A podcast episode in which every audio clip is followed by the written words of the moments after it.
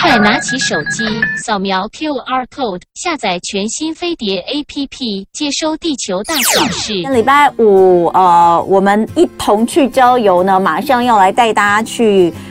逛市集，逛一些国外的市集哦。那 YouTube 的朋友啊，现在看到这个画面呢，已经开始暴动了，说好可爱哦。我们来宾今天真的非常可爱，可爱的呃年轻女孩哦。等一下介绍她。但是我刚刚发现呢，我忘了跟大家说，因为我们说尽量每天我们抽奖都会有一部分留给听众朋友，可以现场打电话进来的零二二三六三九九五五。那我们还会留一些呢，在粉砖上面给没有办法打电话进来的朋友来抽。所以今天的这个同文的祝福红包袋。一样会有。那我刚刚有稍微做了一下民调，呃，问大家需不需要我在上面写一些祝福的话，呃，送给大家，然后有一个我的签名，呃，因为一个红一袋红包袋里面有五个红包袋，所以那呃，我这个民调的结果大家都想要，所以呢，我会在其中的一个红包袋上面呢，呃，写上我对你的祝福，然后会签上我的名字压日期。有些人说哇，还要签名照，那真的太麻烦。可是呢，见图如。见人好吗？这上面呢有同文的 Q 版，哎，这很难好不好？这很珍贵好不好？有一个 Q 版的同文双手，呃，这个鞠躬跟大家来祝福的。那这个就是见图如见人的祝福。所以呢，呃，除了在现在可以打电话进来索取，呃之外呢，呃，我会在上面写上祝福的话签名。然后另外在今天周五呢，在粉砖上面呢，我们也会开放给呃粉砖的朋友来做呃这个抽奖哦。不过因为这个快要过年了，真的是时间也蛮赶的哈。那也是给大家的一个祝福。那接下来呢，我们就要来展开今天的一同去郊游。让我们欢迎《旅读》杂志的企划编辑黄燕玲，欢迎燕玲。哦，大家好，我是燕玲。好，呃，燕玲今天要来带我们看一下，就是这一次的《旅读》做的。呃，主题是市集，对不对？对，风格市集。那呃，你们这一次的主题主要讲的，为为什么会想到要做风格市集？而且好像呃是锁定国外的市集比较多，嗯、对不对？对，因为我们这次就是想说，嗯，新年新的一年嘛，那刚好就是国境就是重新解封，那大家就是可以嗯热热闹闹的在与人接触啊。嗯、然后，尤其我自己个人是非常喜欢逛市集，然后我很享受。不管是市集还是市场的那种氛围，嗯、就是大家可以看到说，嗯、呃，那个市集跟市场，它可能是可以感受到一个当地生活的文化或是历史脉络这样子。嗯，哎、欸，那你你台湾其实现在也有也有很多地方假日都有市集，对，你也会去逛吗？嗯，有有时候会，因为因为我自己现在是住新竹，那我们新竹有时候就是会有一些农贸市集啊，那台北也有蛮多都是那种假日会有文创市集。对对对，文创市集真的蛮多的。好，所以啊，呃，其实市集最开始，最开始其实呃，在最早出现的时候是以物易物，对不对？对，对，它所以可不可以跟我们讲一下这个市集的历史？嗯，其实不管。因为其实市集啊，还有市场，我们在一开始在做题目的时候，就是会很难界定说它到底要用什么名字去呈现。那其实它很简单的概念，就是大家一个交易买卖的场所。嗯，那所以说我们这次就是会介绍说，不管是呃美食的市场啊，或是一些。比较假日或是节庆限定的市集，然后或是一些可能贩售的物品跟我们一般人想象不同的冒险市集这样子。嗯嗯，嗯，OK，好，所以啊，这一次的市集，呃，你们自己呃做的去搜集的，其实是主要以国外为主嘛，嗯、对不对？对。所以可不可以跟我们说一下，你们就是简单的来介绍，呃，有你你们怎么做区分？就是因为市集可能它会。不太一样的主题，对，对不对？所以可不可以跟我们说一下，你们在做这个计划的时候，你们后来是决定怎么做？然后在这一期的旅读里面，你可以，我们可以看到什么？嗯，因为我们其实大家都是不同风格的旅人，所以我们就是以风格为出发。那简单的分成了三大类型，嗯、就是分别是。饮食的美食市集哦，美食市场这样子。嗯，那第二部分的话就是冒险的市集市场。嗯，那冒险的部分，它可能就是，嗯、呃，它贩售的东西比较跟我们平常买卖的蔬果、谷果物啊，或者是一些日常器物不同，或是它开的场所。很特别这样子，嗯，那最后一部分的话就是，嗯，不晓得大家就是有没有一些去旅行收集的习惯，所以我们就是最后选定了比较像是嗯一个寻宝的跳蚤啊、二手或是古董市集这样。嗯嗯，好，所以你你自己呢？你自己最喜欢去哪一种市集？我自己我觉得很难去区分，因为有时候就是喜欢吃东西，那有时候我自己也还蛮喜欢去看一些以前人家用过的二手的市集这样子。嗯，而且呃，其实你在这一期的旅读的一开始哦，前面呃就有写一个有点像是就是写。在一开始的话，给读者的话里面，其实有有带到一小段，我觉得，呃，你跟市场或市集的那个感感情哦，其实不是只有在你出出出长大之后出去玩，而是你小时候就有这样的记忆跟渊源，对不对？可不可以跟我们分享？好，就是嗯，我小时候的时候，家里可能就是有一段时间经济状况比较不好，那我爸爸妈妈那时候就是会透过假日的时间是去嗯一些那种比较。观光景区的市场就是申请一个摊位，嗯，所以我很小的时候就跟着我爸妈去摆摊。嗯，那那时候我还记得我妈妈卖的是章鱼小丸子，嗯，我就记得说，呃，每次只要假日，呃，周末的时候，我赶快把功课写完，我妈妈就会把我带去那个市场。那我就会觉得，我们有时候只要喊喊几句说啊，章章鱼小丸子三盒一百块，然后我可能就是旁边的一些摊商叔叔就是会分享。分享一些什么很好吃的鸡屁股给我们，然后我那时候就觉得天啊，市场就是一个乐园，市集就是一个乐园这样，嗯，所以我就觉得后来长大之后才才慢慢发现说，它可能里面有更多的一些人情世故在里面这样，嗯，对，就是呃，你收到的冰淇淋啦、甜点啦、鸡屁股，其实也是你妈妈有把章鱼小丸子送给隔壁的邻居摊商，对不对？大家互相交流往来，所以其实，在市集里面，呃呃，可以看到很多的。呃，人情味是不是这样说？对，嗯，好，那所以呃，我们就来看一看这次旅读他们做的哦，做的这个内容。当然，我想啦，嗯、我想很多人都是最喜欢美食，就是走到哪里一定要吃好吃的。嗯、所以在呃美食的这个部分，你有哪些市集是要跟我们介绍的呢？嗯，这是。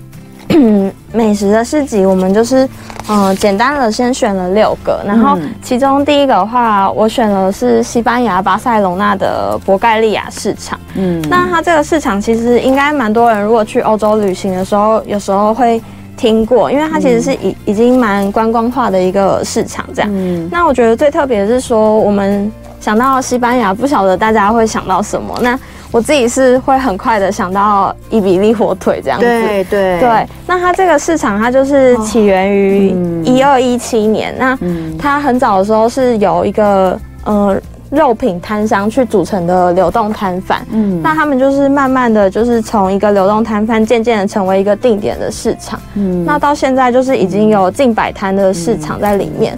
这个是西班牙哈，嗯、呃，大家不知道看不看到？我们有这个是内部的照片，呃，不晓得有没有外部的？你有没有外部？对对对，这张照片给大家看一下。嗯、假设有去过欧洲逛这种大的市场的哈，哎，我觉得很奇怪，就他们很多市场都长这样，嗯，就是外形看起来真的很像一个车站。你知道，我我去荷兰的时候也有去逛，呃，我已经忘记是在哪一个城市。一个非常大的市场，哦，有一个很新的，对，然后它的外形也是长差不多这样，哎，这个很漂亮，这旁边还有彩绘玻璃，对，哦，这个市场真的超美，耶，这个西班牙巴塞隆纳的盖博利亚市场哦，那呃。你你就会觉得说，你光是看到你，你就在想想看，我们的市场真的差超多的。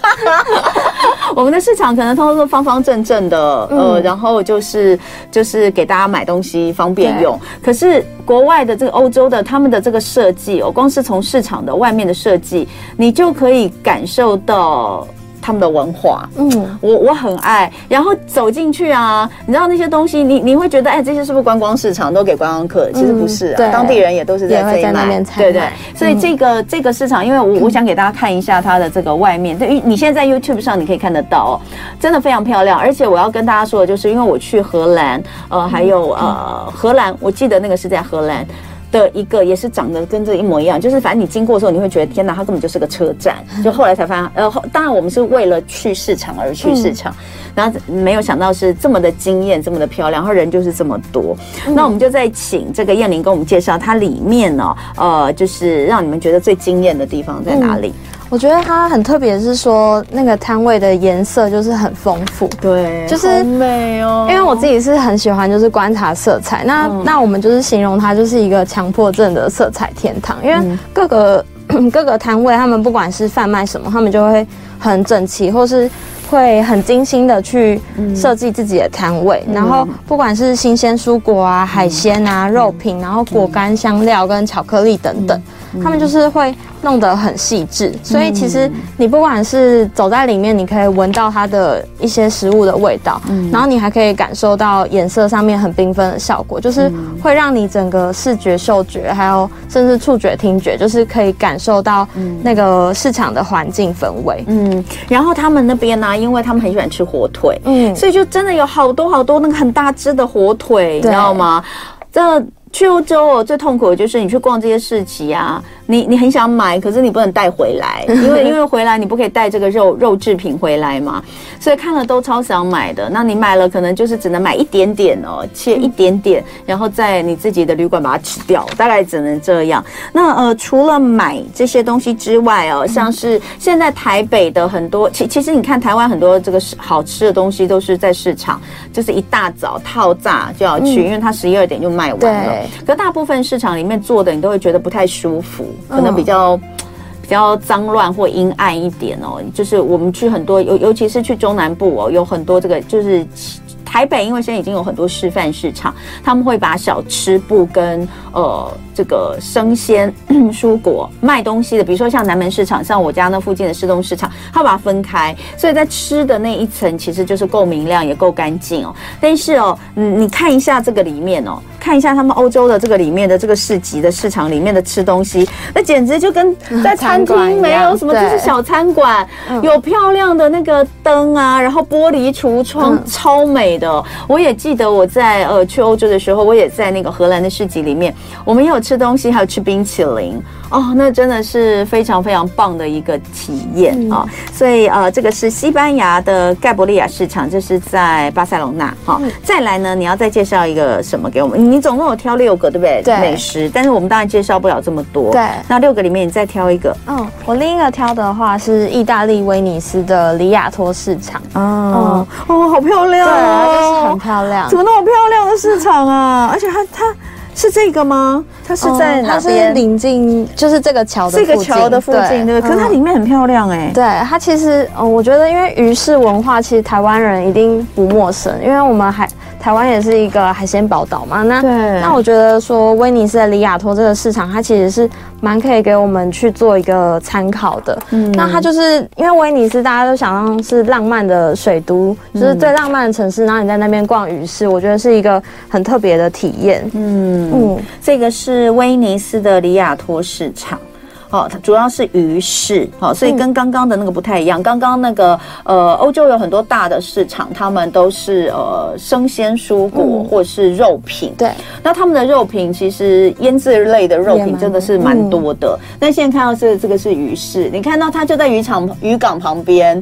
对不对？就在他们的运河运河旁边啦，其实有很多船啊，在在这个感觉就是比较观光的地方，因为它是威尼斯。对，所以呢，从它的这个呃里面的看出去是可以看得到外面的风景，没错，非常漂亮。嗯，好，那呃这两个呢是呃是特别的，对美食的部分。那另外其实。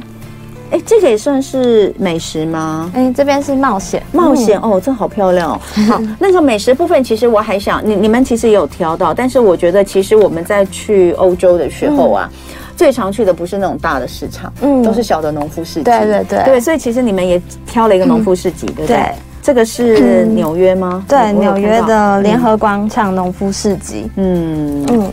那可以可以跟大家介绍一下农那个这种农夫市集跟这种大的市场不一样的地方。嗯，呃，它农夫市集其实就是近来台湾也蛮多这种假日会有农夫市集。那它当初其实会有这种风潮。呃，是一个渊源，是说他们担心周边的土地的问题，就是他们不希望周边的土地太快就是都市化，然后就希望透过这种小小型的区域农场，就让他们可以继续维持这个生计，然后同时也可以让都市的人可以尽快的享受到新鲜的蔬果啊，或是一些乳制品等。嗯、所以这个其实联联合工厂农夫市集是他们一个嗯、呃、集团底下的旗舰市场，嗯、在纽约有大大小小大概五十多个，嗯、就是都。每嗯会定期的有这种农夫市集，嗯，这个是在市区里面，因为它是在纽约，嗯、呃，那那那这个其实，在这种地方看到这个东西比较比较难拿，比较少见，嗯、那是真的是要刻意才会才会去弄在那边。那像是呃，我我去欧洲的时候，因为我有朋友跟同学住在欧洲，那其实就是去他们家附近的。呃，固定，比如说一周，嗯，他们可能一周就是一天，嗯，或是两天，固定会来的。那我记得那时候，我印象比较深的是荷兰，因为我同学在住荷兰，所以他们带就是我们，我们带我们去就当地的那种。天哪，那个农夫市集真是有够漂亮哎，欸！它其实就是一块空地，然后大家会开着车子过去，然后就架起那个那些蔬果的颜色，就是你讲的，嗯，就他们好像对那个颜色是有强迫症的，他们就是。一坨橘色，一坨红色，一坨绿色，一坨黄色摆在一起，光是视觉上就非常非常的漂亮。然后因为是荷兰，所以会有好多好多的 cheese，你知道吗？有一整个那个市集里面就是一整摊，全部都是各式各样的 cheese。我从来不知道原来 cheese 有这么多种。那也有肉类，然后有鲜花，嗯哦，然后有那真的很漂亮。所以我同学一直跟我讲，我我记得我那时候去荷兰呢，下飞机他然后到。呃，我们到荷兰，然后去他接我们的第一个行程，他就跟我说：“走，我我们的那个行李都没放下，还在车上。”他说：“走，我们去逛市集。”我说：“好，去逛市集。”他说：“对，他说因为你在的时间只有这一天有。”所以一定要去，他说一定要去。他说你没有来过市集，就等于没有来过荷兰，很漂亮。我们待会回来继续看别的，一同去郊游。今天我们来看看呃各式各样的市集。呃，来到现场的是《旅读》杂志的企划编辑黄燕玲。我还想到我们还要去看风车啦，啊、嗯，去荷兰一定要看风车，风车就要花一天，羊角村也要花一天，所以其实没有太多时间。哦、对，好，那再来呢？呃，就像刚刚所说的，你们分成几个不同的类别嘛？嗯、接下来要跟我们介绍的是冒险家之旅，对不对？对，就是冒、嗯、冒险家的部分，就是我们想要挑选一些可能，嗯、呃，比较大胆嘛，或者他贩售的物品可能比较是我们一般人不会去买的，嗯、那他可能可以看到当地的一些文化。嗯嗯，那第一个我们挑的就是玻利维亚拉巴斯的女巫市场。嗯嗯，其实就是我不晓得大家听到女巫会想到什么，那我自己是第一个印象想到的是哈利波特。就是那个敲敲砖头，然后斜角巷就是打开来，嗯、然后你就可以看到很多不一样的贩售的什么青蛙啊，然后还有一些一些老鹰啊等等。那这个女巫市场的话，它就是其实跟他们当地的呃土著民族艾马拉族的一些治疗师文化比较相关。嗯。嗯所以其实我们虽然称他们为女巫，但他们并不会把自己定调为一个巫师的身份，嗯、更多的是像是医生啊，或是传统治疗师文化。嗯，嗯好，所以呃，在这个呃，你们的这个女巫市场——玻利维亚拉巴斯的女巫市场这里面，那真的有女巫吗？哦，他们其实我们这里面，嗯，虽然称他们为女巫，那但他们其实比较。比较不会把自己视为女巫，就是有点像我们的精神治疗师。对，那他们就是会穿戴的头戴黑帽，嗯、然后胸前会挂一个装着骨科叶袋子的女，就是通常都是女女性为主这样。哦，嗯，好，所以这个是我看看哦，呃，在这里的这个市场，而且也也看起来真的很像《哈利波特》里面那个斜角巷哎，对，对不对？因为因为它是石板石板砌，但是但是其实在欧洲很多都是石板。板路对，那只是它它都会有一个角度，不知道为什么。我觉得这个这张照片根本就是斜角巷的那个斜斜下去，因为这个就是古灵阁啊，哦、对不对？对古灵阁就古灵阁就是斜角巷的这个终点的这个位置，嗯、然后长得也是这样。嗯、我我现在非常怀疑那个《哈利波特》的电影版，嗯、其实取景的角度、取景的那个搭建那个场景，其实是。取自于玻利维亚 拉巴斯的女巫市场，哎，我觉得真的有可能呢，太像了，对，太像了，因为我我刚好这个去年的暑假才把《哈利波特》电影全部看完一遍，所以我印象超深的，就是这张照片呢、啊，完全就是一样啊。然后古灵阁就是在这个位置，嗯、哦，所以确实我看里面有好多店铺，它到底都在卖些什么东西啊？嗯，其实这个女巫市场它现在可能已经有点观光化，所以它它会贩售蛮多那种开运小物，嗯，就是不管是嗯以前的话，他们可能就是会贩售。仪式用的一些道具，比如说，嗯、呃，我自己最惊讶的就是那个干制的羊驼羊驼胎儿，就是他们会贩售蛮多，嗯、呃，死胎的动物这样子，动物的死胎，欸、对，好恐怖哦。嗯，那它其实就是会蛮蛮是一个文化冲击的吧，就是我们比较不会去看到，那其实是跟他们的一些仪式相关，就是他们被当做神圣的贡品哦，也好啊，就说。你可以买这个东西，但但一般来说都是观光客去，观光客到底要买这个吗？观光客当然就是比较不会买，那他们可能就是有一些开运的小物，嗯，比方说就是他们会有一些石像，那每个石像可能会有不同的意涵，嗯，然后甚至是他们。他们还会有那种爱情魔药啊，不管其实得蛮特别，是不管是世界哪边的人，大家想要求的东西都是一样的，就是爱情啊、金钱啊、健康等等。嗯。嗯，在这边听起来就觉得好像不错，但为什么如果是在另外什么东南亚那种下蛊，就觉得很可怕？然后这里好像也可以占卜，就是在这个市场里面。嗯，他们其实就是，嗯，我有看到有一些。去实际去进行那些体验的人，他们会透过骨科业的方式去进行占卜。哦，那那在这个女巫市场，你可能要找到治疗师是比较困难。他们邻、嗯、不过邻近的区域就是艾尔阿托，他们就是有一条真正的女巫街，就是它两条的窄街，就是我觉得可能很像我们行天宫，就是下面算命的那种感觉。哦，连在一起，对对对，对对他们就会在旁边外面，呃，是用简单的。铁皮屋去搭建的那种简单的铺子，嗯、那外面就会写着治疗师的名字啊，嗯、还有他提供的服务。嗯，然后他们门前就会放一个小小的火盆，嗯，就是如果火盆现在是燃烧的，就表示呃。这位治疗师现在在家，你可以去向他寻求帮助，就灯亮有饼的那种感觉。我们家那附近有一个卖葱油饼的，他都是有一个灯号，就是说此灯亮油饼哦。如果灯没亮就不要来。好，但那个女巫市场这边呢，呃，你们有特别标注一个，我觉得这个东西倒蛮有趣的，就是观光客来到这边的话，要注意一下的，就是拍照。嗯，哦，那所以因为他们其实是蛮忌讳摄影的，是不是？嗯。Huh? 嗯，好好，不好意思，喉咙好像不太舒服。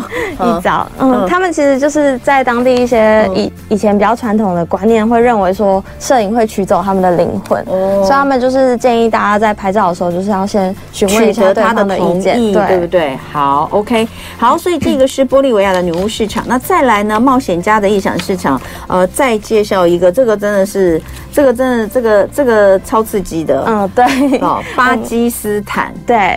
嗯，我们这次有介绍到一个巴基斯坦白沙瓦的枪械市场。嗯，那这个巴基斯坦呃的白沙瓦，它其实就是邻嗯他们国家临近阿富汗的一个边界城市。嗯，所以它其实是嗯气氛是蛮紧张的一个地带这样。嗯，那我们这次有采访一位受访者，叫做米娅。那他就实际上有去过白沙瓦这个城市。嗯嗯，嗯，所以我们就是这次有向他取得了一些照片。嗯，那。嗯、呃，白沙瓦它有名的地方是它有一个村子叫达拉村，它有一条、嗯、一条街叫呃，大家都会说他们是亚洲最大的黑枪产地这样。嗯嗯，因为它短短短的一条街，就是可能有很多铺子，那看起来就很像我们的五金行啊，或是机车行。可是它其实那个铺子里面贩售的东西都是一些枪械，嗯、或是一些弹药等，是真的吗？嗯对，是可以用的吗？哦，是真的可以用的。那、哦、那只不过这个达拉村是我们一般外国游客比较不能去参观的地方。嗯，所以像米娅，它就是在市中心的一些巴扎，就是会有一些嗯贩售枪械的铺子。嗯，那他自己自己的话，他是因为他嗯虽然会体验到那个文化，可是他也是会有点害怕，嗯、所以他比较多去注意得到的是像我们这个图片上面这个。嗯，其实大家不晓得看不看得清楚，它有点像是我们有很多手机店，那他们的就是他们的枪支的周边商品店，就是我们可能有很多手机壳的店，那他们就是有那种手工制作的枪套的，嗯嗯，就都是蛮细致的。但是这个我，这个这个是一般当地当地人都会去的吗？嗯、还是 for 观光客呢？嗯，这个达拉村的枪械市场，它可能是一些过往是一些武装分子会去，那他们如果是持有枪械证照的话，是也是可以去买买卖的。嗯、对，这里这里的枪支是、嗯、是合法可以拥有，但你要有要要持有证照。对，嗯，嗯那所以应该是一般观光客。你刚刚有讲，不是一般人可以去的吗？嗯，好，所以这个是呃，在巴基斯坦的白沙瓦的。枪械市场，嗯，好，那另外，其实我觉得我看到一个非常漂亮的，我也想要来提一下，这个就是非常浪漫的，是荷兰。就是我们刚刚有讲到荷兰的阿姆斯特丹的辛格花市哦，因为这个就是总是还要讲一些大家能去的嘛。你知道这个这个枪械市场，我想应该大家的，而且通常去巴基斯坦比较少人会去，比较，少会去巴基斯坦玩。所以这这个旅途其实有时候做啊，也不是你真的会去，他只告诉你有这个东西。我觉得你们有时候做的东西大家都不会去，你们要让大家看看不同的世界。对，你们你们其实他们其实是一个资料收集库啦，让你去看看，然后原来这个世界上有个地方有个这个东西哦。但如果你真的要去的话，像是一开始我们讲的这个，哎，刚刚一开始讲的那个那个什么，那个嗯，很漂亮的，对，西班牙的那个市市集市场，或是接下来这个阿姆斯特丹的辛格花市，这真的好漂亮，我没有去到这里。阿姆斯特丹大家都知道，就是因为去阿姆斯特丹很多人都会去花园，对，对我我我我好像也有去花园，但没有开，那一天没有开，就是有的时候因为。花园呢、啊，就阿姆斯特丹的那个大的那个郁金香花园，他们会有固定休息的时间，所以我去的时候刚好没有开。那那如果说你的时间也会有这样的限制的话，其实我觉得这个超漂亮的，这个是阿姆斯特丹的辛格花市，对不对？对，可以帮我们介绍一下吗？嗯、它其实蛮特别，是说它是以花嗯船屋的方式。盖在他们的运河上面，好漂亮哦！对，所以我就觉得你其实就很像走在水上面去赏花、嗯、看花的感觉。嗯、那尤其我们提到荷兰，大家都很快的会想到花卉这件事情。嗯，那这个市市集它其实原本是形成于十七世纪，然后早期的时候其实是近郊的花农，他们会。开着小船，然后在船上就是沿着运河慢慢兜售花朵这样子。嗯，那后来就是这种沿街叫卖的方式，就变成形成定点的市场。嗯嗯，那其实我们虽然观光客看会觉得辛格华是很漂亮，嗯，可是。他们当地人其实渐渐的会觉得说，这个船屋是不是越来越老旧？所以他们还想要把它改得更好。哦，对，哎呀，这就是大家对于城市的城市城市的呃市容的要求标准不一样。对，在台湾看到这个已经觉得天哪，很美。对，这个因为是我另外提提出来想讲的，所以没有准备照片，但是你可以看一下，看一下。我我现在在 YouTube 上的朋友可以看到，我把旅读的这一张照片给大家看。这个就是大家可以看到阿姆斯特丹的运河嘛，然后旁边的这个房子就是很。大家很很很常见到的欧式的这种沿着河的建筑，嗯、都是细细长长的，有没有一栋一栋，每一栋都长得不太一样，非常漂亮。嗯、我最喜欢这样子的一个街景哦。嗯、然后前面呢，你可以看到就在河边，它一排，呃，它是开放式的还是玻璃屋啊？它是开，我这样看不见，它是有点半开放式的，半开对对，所以一排在这里的花花式就是一个花屋哦，嗯、一个一个的花屋，然后呢，刚好倒映着。运河，对，所以你就会觉得天哪，这个是它的运河里面，这个在天气好的时候也是非常非常的美。嗯、你说台湾人看到这种花式，觉得简直是美不胜收，对不对？可是他们当地觉得这很丑，觉得它已经老了，要翻修。它老，他们甚至会觉得说，我们把它整个拆掉，然后就是还给运河这个空间就好，因为他们觉得这个很丑。可能对于。当地人来说，要看郁金香很容易。嗯、他们的大花园或者是公园其实都有，嗯，所以他们可能觉得就不需要有这样的一个，真的很漂亮，对不对？哈、嗯，就呃，所以我才跟大家说，这个同样的东西，我们觉得真是美美极了，他们觉得很丑。对，呃，就是大家对于城市的市容的美感的要求不一样。对，好，那其实除了介绍国外的话，你们这一集其实也有找一些国内的市集来做介绍，对不对？对，就是我们最后是。有挑了台湾的五个市集这样子。嗯嗯、那虽然就是我们前面就是会看到国外跟国内的市市场市集有什么不一样，但近近期就是也可以慢慢发现有一些市集市场，他们就是越来越有特色，就是让人家会很想逛这样子。嗯嗯，嗯，比如说哪些呢？嗯、呃，比如说台湾的话，我们就是这次就是也选了他们可能办的地方比较不一样。那第一个福和桥二手市集是大家可能比较常会听到台湾比较大型的二手市集。嗯、那后面的话，我们还有选了台东的慢食节跟。海货丰市集就是花莲的海货丰市集，以及台南的深山市集跟嘉义的小生一点。嗯，嗯，那其实蛮特别的是，像是嗯、呃、花莲海货丰市集，嗯、呃，它其实就是举办在就是花莲的盐寮海边。嗯，那它它蛮特别的是说，它都是以志工的方式去进行，所以它其实有点草根的感觉。那它整个场域就是大家都会用一些木材啊，或是一些嗯废料去搭建，嗯、那它就会变成很像很嗯整个风格就很嬉皮，嗯、就是你可以想象，就是他们夜晚的夏夏季的夜晚，然后大家就会点灯的时候，就是会贩售一些手工艺品，嗯嗯，还蛮美的。其实你们找的这几个地方，呃。除了福和桥底下，嗯、这个没有它的这个这个场场地没有特别的做一些布置之外，台东的、花莲的、台南的都非常美。嗯、对，嘉义其实也蛮美的。对，嘉义这个在阿里山森林游乐区，嗯、然后它就是其实就是你就是走走在林木间，然后去逛市集这样子。好，所以呢，就是呃这一期的旅读带大家看看二十四个市集，有国外有国内的。谢谢黄燕玲，谢谢。谢谢